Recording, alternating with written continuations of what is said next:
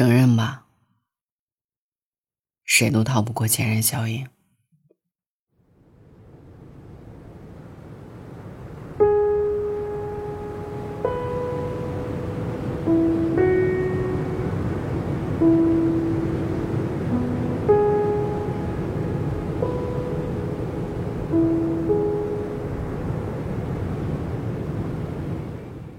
前些日子和朋友小聚时，无意间谈起了他上一段在大学里的恋爱。提起前任，朋友没有丝毫的不悦，反而是满满的感激。因为前任，朋友学会了如何正确的去爱，也慢慢懂得了包容和理解的力量。蔡康永说过，恋爱最好的纪念品，并不是那些项链和戒指。不是甜蜜的短信和深情的话，而是这个人在你身上留下的改变，就像河流治愈山川。时至今日，朋友依然心怀感恩，因为他，朋友成长为了更好的自己。在一起的那一段日子，男孩对朋友是真的很好。天冷了，他会把朋友的手放进大衣口袋；过马路的时候。他都会拉着朋友，贴心的让他走在自己的身后。朋友喜欢吃甜品，每次约会呢，男孩总会给朋友买上一块蛋糕。有些时候，人会因为感觉到被偏爱，而变得恃宠而骄。朋友依仗着男孩的迁就，短短半年时间，分分合合十多次。他以为男生爱他，便永远不会离开。但却忘记了，正是因为爱，才会被伤得最深。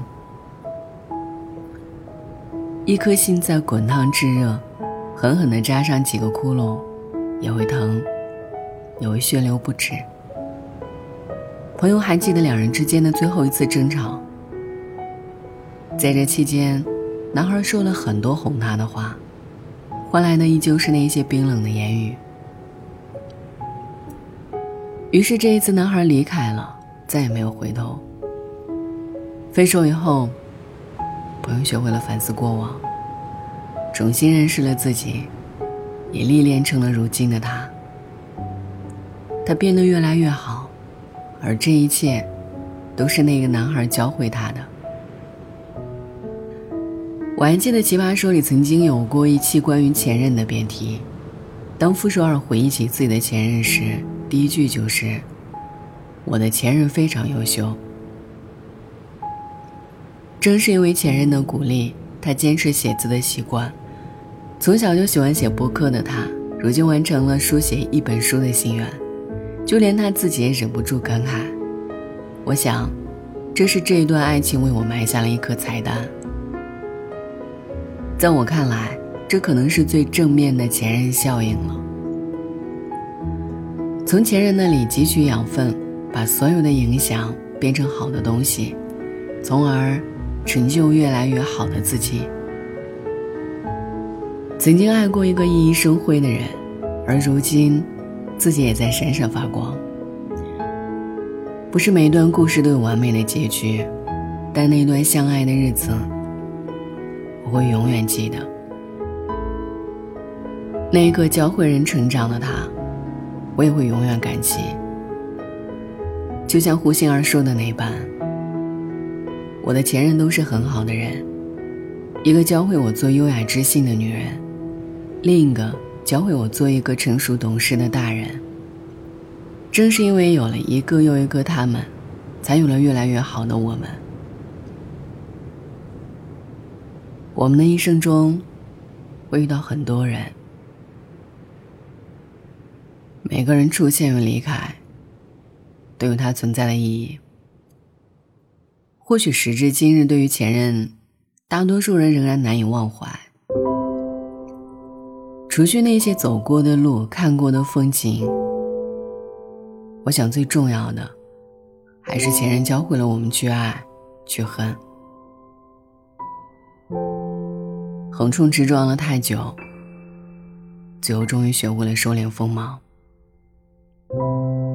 无理取闹了太多次，这一次终于学会了以恰当的方式去关心一个人，习惯了猜忌和伤害，慢慢也学会了理解和沟通。很喜欢《前任三》当中的一句台词：“紫霞离开至尊宝后，至尊宝才能真正成长为孙悟空。但自己更喜欢的。”还是他的下一句：“至尊宝离开紫霞后，紫霞终于成为了上上仙。所以你看呀，无论是男孩还是女孩，都在分开之后变得更好，而后带着学会的一切，继续拥抱下一段的未知和美好。”愿你我也能如此。晚安，愿一夜无梦。